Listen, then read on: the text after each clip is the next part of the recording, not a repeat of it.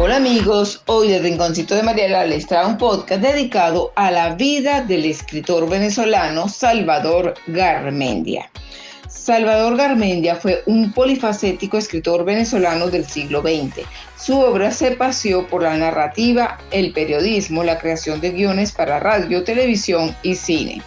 Fue merecedor del Premio Nacional de Literatura por el libro de cuentos Los Escondites en 1972, Premio de la Literatura Latinoamericana y del Caribe Juan Rulfo en la mención Cuento con el relato tan desnuda como una piedra en 1989 y Premio Dos Océanos de Francia en 1992 considerado por la crítica como uno de los escritores del boom latinoamericano.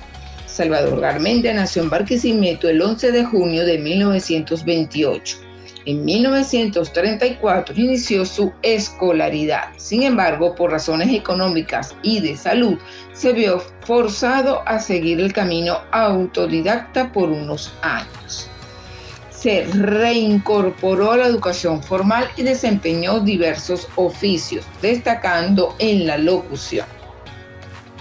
En 1948 se trasladó a Caracas y continuó en el mundo de la Radio Nacional, donde realizó la adaptación de grandes autores para el radioteatro. Seguidamente incursionó en el género de la radionovela a mediados de la década del 50 se codiaba con los jóvenes intelectuales, con quienes formaría en 1958 el grupo literario SAR y en 1961 sería parte del grupo contestatario El Techo de la Ballena.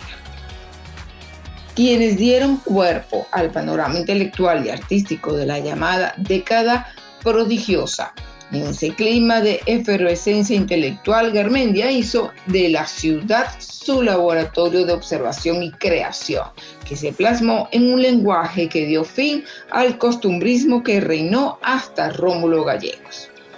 Desde muy joven, Salvador Garmendia inició la publicación de sus novelas, entre las que se cuentan El Parque, su primera novela, Los Pequeños Seres, que le hizo merecedor el Premio Municipal de Prosa, los habitantes, Días de ceniza, La mala vida, una novela que ya asomaba su lenguaje cinematográfico.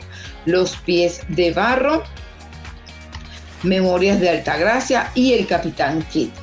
Memorias de Altagracia en 1975 la escribió en Barcelona, España, que le permitió reconectarse con sus vivencias, lo fantasmal y fantástico literario le otorgó un sitial en el nutrido boom de la literatura latinoamericana. En 1982, esta novela fue incluida en las letras hispánicas dentro del género de obras clásicas de literatura española y latinoamericana. Publicó varios libros de cuentos, relatos y textos breves, entre ellos Doble Fondo difunto, eh, sí, difuntos, extraños y volátiles. Los escondites, el único lugar posible. Hace mal tiempo afuera, afuera la casa del tiempo. Cuentos cómicos la gata y la señora. Sobre la tierra calcinada y la media espada. En 1976, Salvador Garmendia publicó en el Diario Nacional el cuento El inquieto Anacobero, que causó polémica dado el uso de malas palabras, lo que arrojó una denuncia judicial por parte del bloque de prensa venezolano. En 1990, las crónicas que habían aparecido en el Sádico Ilustrado bajo el convenio Crónicas Sádicas y contó con las ilustraciones del caricaturista Pedro León Zapata.